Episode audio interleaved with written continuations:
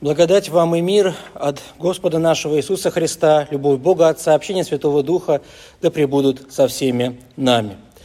Встанем, чтобы выслушать Евангелие сегодняшнего дня, записанное евангелистом Лукой в 10 главе, в стихах чтения с 25 по 37. «И вот один законник встал и, искушая его, сказал, «Учитель, что мне делать, чтобы наследовать жизнь вечную?» Он же сказал ему, в законе что написано? Как читаешь? Он сказал в ответ, возлюби Господа Бога твоего всем сердцем твоим, и всею душою твоею, и всею крепостью твоею, и всем разумением твоим, и ближнего твоего, как самого себя. Иисус сказал ему, правильно ты отвечал, так поступай, и будешь жить.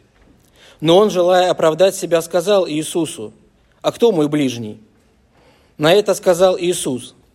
Некоторый человек шел из Иерусалима в Иерихон и попался разбойникам, которые сняли с него одежду, изранили его и ушли, оставив его едва живым. По случаю один священник шел тою дорогою и, увидев его, прошел мимо. Также и левит, быв на том месте, подошел, посмотрел и прошел мимо. Самарянин же некто, проезжая, нашел на него и, увидев его, жалился. И, подойдя, перевязал ему раны, возливая масло и вино, и, посадив его на своего осла, привез его в гостиницу и позаботился о нем. А на другой день, отъезжая, вынул два динария, дал содержателю гостиницы и сказал ему, «Позаботься о нем, и если издержишь что более, я, когда возвращусь, отдам тебе». Кто из этих троих, думаешь, ты был ближний попавшемуся разбойникам? Он сказал, оказавший ему милость. Тогда Иисус сказал ему, иди, и ты поступай так же. Это есть Аминь, это и Святое Евангелие. Слава тебе, Христос. Присаживайтесь, пожалуйста. Тема сегодняшнего богослужения, как уже э, мы сами сказали, тема «Наш ближний». И эта тема, она действительно очень важна. Э, как-то пару лет назад в интернете я встретил такое мнение э, одного какого-то анонима о том, что вот как э, Бог да, отделяет добро и зло, так, соответственно, и наши ближние, они должны отделяться от дальних. И действительно, такое мнение очень часто встречается, да, что разве может каждый человек быть нам ближним? Неужели и наши родители, там, и наши дети, и наши коллеги, и все, кто вокруг нас, это все наши ближние? Есть ли тогда какие-то дальние? Вообще есть, да, есть ли они? А, когда Господь говорит о любви к ближнему, относится ли это ко всем людям вокруг, к нашим врагам, может быть, или к тем людям, кто наносит нам какой-то вред и ущерб? А, относится ли это к тем, кто э, вредит нашим семьям? И э, действительно ли э, христианство – это такая религия Э, всеобщей любви. И давайте сегодня попробуем поразмышлять и разобраться в том, что желает сказать нам Господь. Э, сам контекст э, этой притчи, которую мы сами только что слышали, он вполне был понятен тем людям, которые находились вокруг Христа и слушали Его. Действительно, мы с вами можем найти в книге Левит, это 19 глава, слова э, Бога, который говорит так, люби ближнего своего, как самого себя. И мы сами видим, что э, эти слова, это правило, оно было известно э, иудеям задолго до рождения Иисуса Христа. Однако все ортодоксальные иудеи, они пытались найти определение вот этим словам. И они, естественно, очень долго спорили о том, кто же все-таки этот ближний, кого нужно считать ближним. И э, действительно, э, многие э, еще тогда полагали, что ближний – это только вот такой же иудей. И, соответственно, действительно были такие случаи, что иудеи отказывали в помощи Э, язычникам, и э, прежде чем оказать кому-то какую-то помощь, они выясняли, кто этот человек. Значит, если он э, иудей, значит, ему можно помогать, если он язычник, значит, ему помогать не нужно. И сегодняшнее чтение Евангелия, начинается с того, что один законник, э, спрашивая у Христа, как ему обрести вечную жизнь, напоминает нам э, и себе самому э, две основные заповеди. «Возлюби Бога всем сердцем твоим, и возлюби ближнего твоего, как самого себя». И действительно, мы все эти слова знаем. Я думаю, что с детства каждый из нас много раз слышал эти слова да, о том, что надо возлюбить ближнего, как самого себя. Э, мы об этом говорим часто на проповедях, на богослужениях, и я думаю, что многие из нас знают слова наизусть.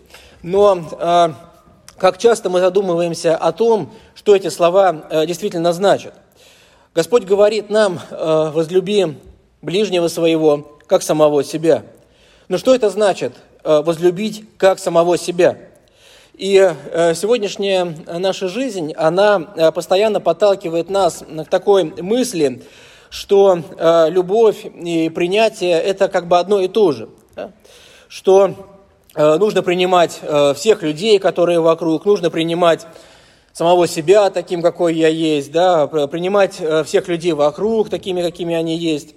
И эти слова очень часто можно услышать даже у психологов, да, которые призывают нас принять себя, любить себя, э, принять других людей вот такими, какими они есть, и так далее, и так далее. И э, эти слова настолько стали э, популярными, они настолько как-то вошли в нашу жизнь, что действительно многие из нас искренне следуют этому пути. В субботу у нас был молитвенный завтрак, и, на который я всех приглашаю наших гостей. Э, и мы э, читали э, притчу Христа о зернах и плевелах. И в этой притче Господь говорит нам о том, что Царство Небесное подобно человеку, который вышел на поле и стал сеять пшеницу. Но ночью пришли, как сказано в этой притче, враги лукавого или сыны, лук, сыны лукавого, извините.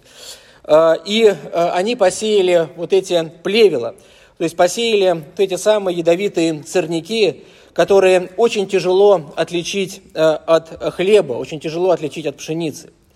И Господь прямо указывает нам на то, что все доброе происходит от Него, от Него происходит этот хлеб жизни, от Него происходит то зерно, которым человек может э, питаться. А весь ссор, все вот эти плевела, все сорняки, они происходят от лукавого. И Господь э, призывает нас не пытаться э, приравнивать, как мы это делаем, пшеницу и плевела, не пытаться дать сорнякам шанс на исправление там, да, и все прочее, но искоренять их. И вот, э, как один человек во время молитвенного завтрака сказал, что если бы эта притча звучала вот сегодня, в 21 веке, наверное, бы появились какие-то защитники прав плевел, там, что-нибудь такое, да, те, кто бы выступал там за их сохранение и что-то такое. Действительно, наверное, так бы оно и было. И э, говоря о любви, э, о той э, любви, которая сегодня э, сказана в той притче, которую мы с вами слышали, мы э, должны помнить, что действительно невозможно и нельзя принимать грех и потворствовать греху.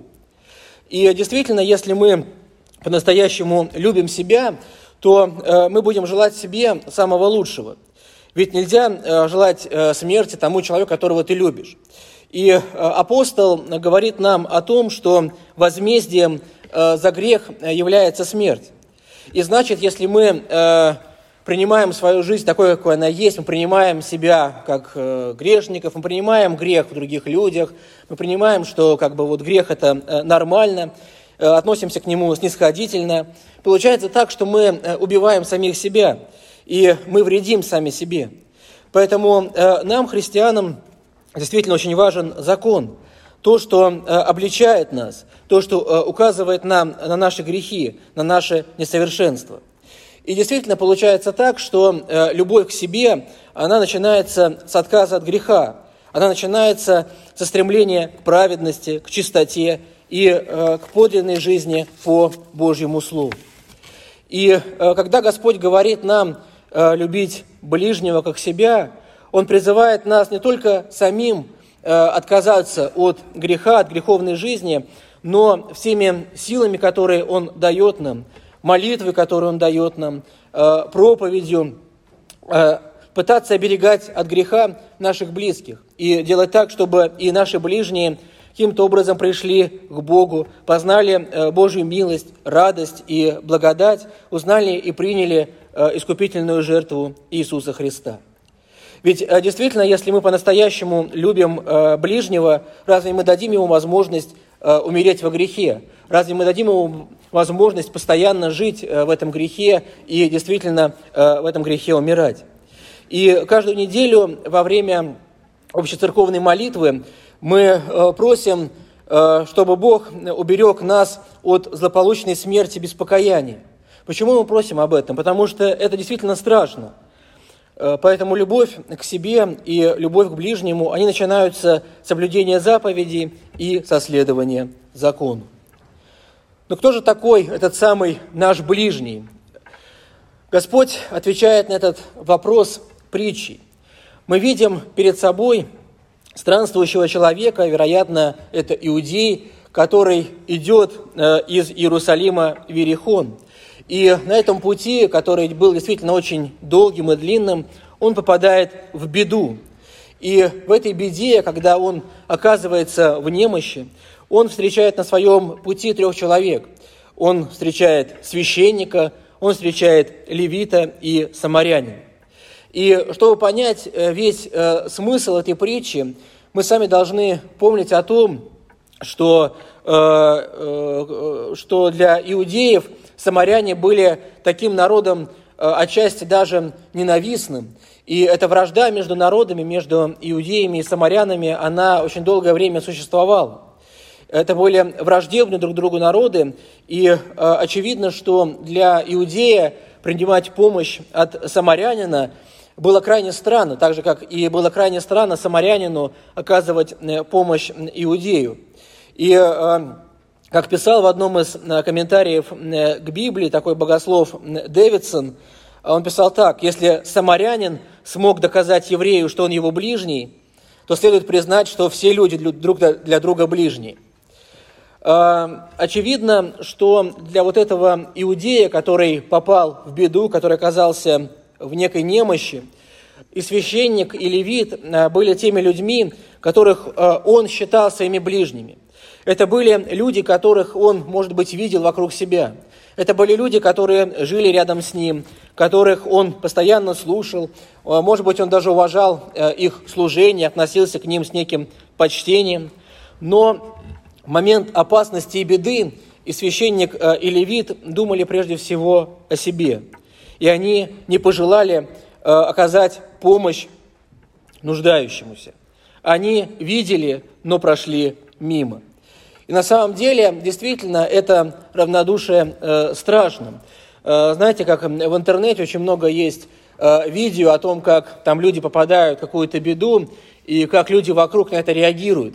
И э, совсем недавно, вот я э, где-то в СМИ был такой ролик, когда, э, по-моему, в автобусе там э, какой-то девушке стало плохо, она рухнула э, на пол, и люди, которые стояли вокруг, они дождались своей остановки, перешагнули через нее и вышли вот, оставив ее просто лежать. Э, и действительно, мы сами видим, что как бы этим э, ситуациям э, не одна тысяча лет.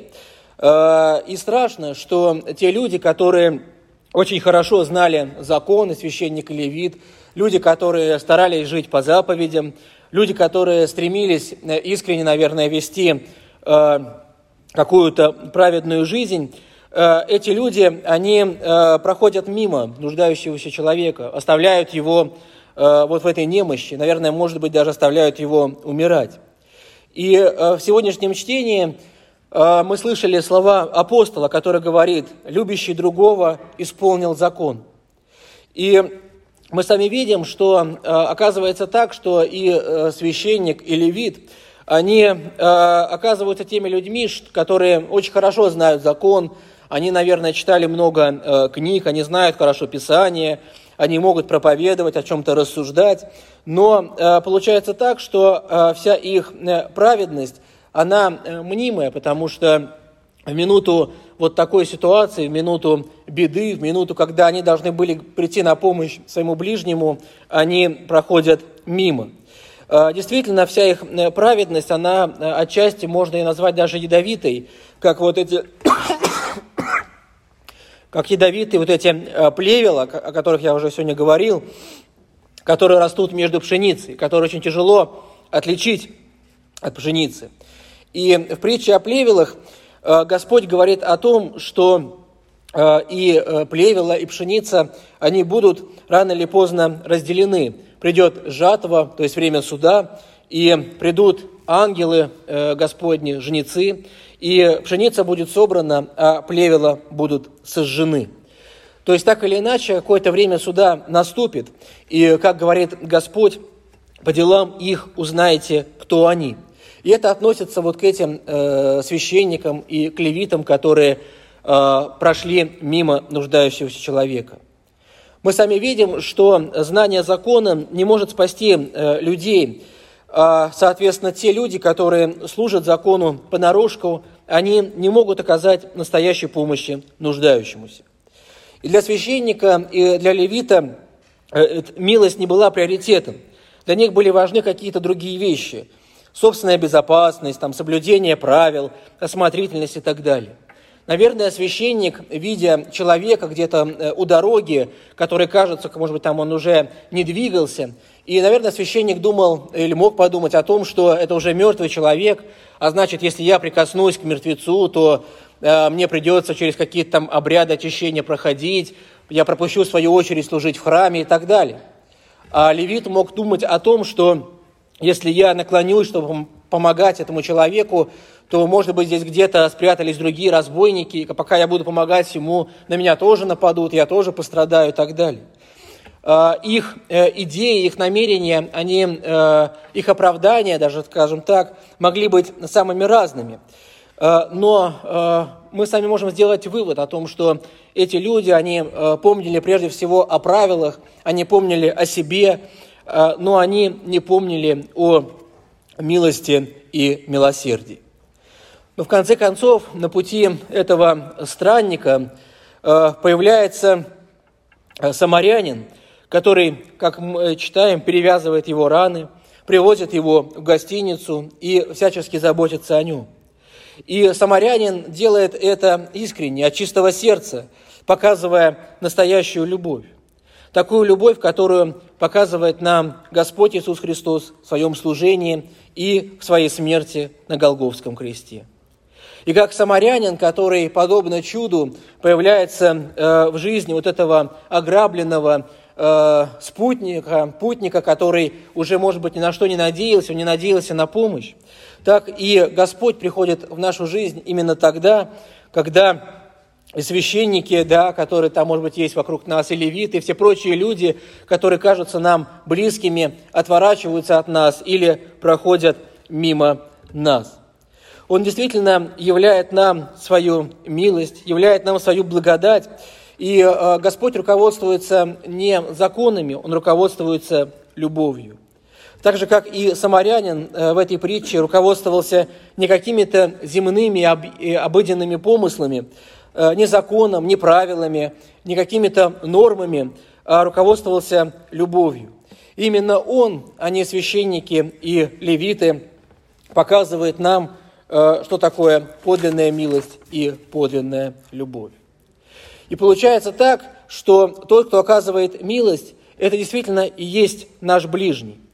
И Господь, спасающий нас своей милостью и благодатью, становится и является самым ближним для каждого из нас.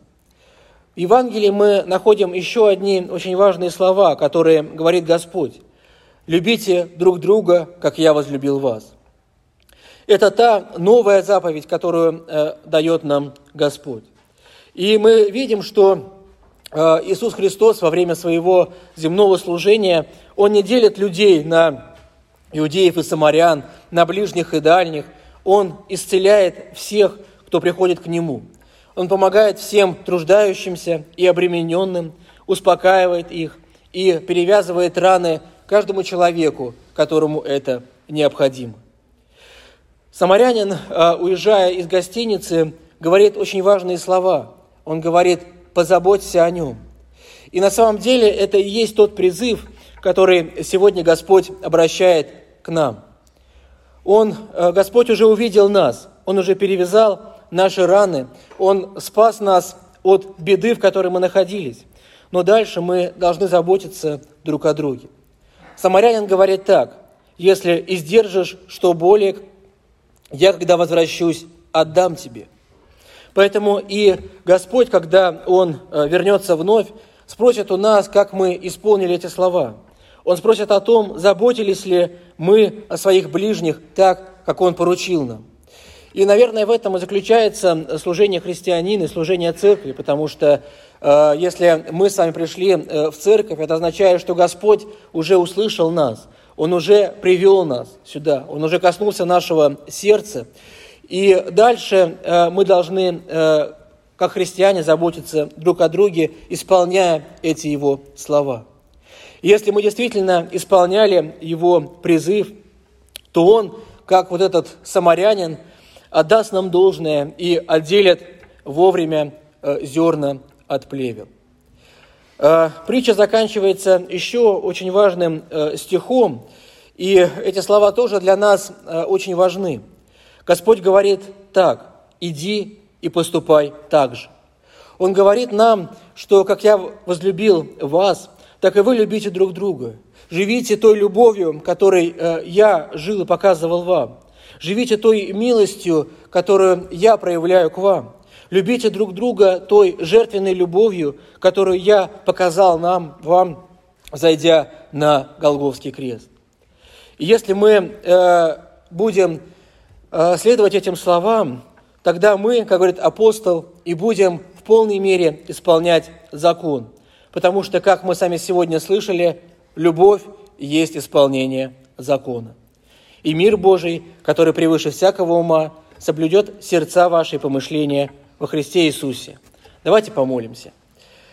Дорогой э, Небесный Отец, Господи, Ты показал нам э, свою милость и показал нам свою подлинную любовь, зайдя ради каждого из нас, ради каждого грешника на Голговский крест.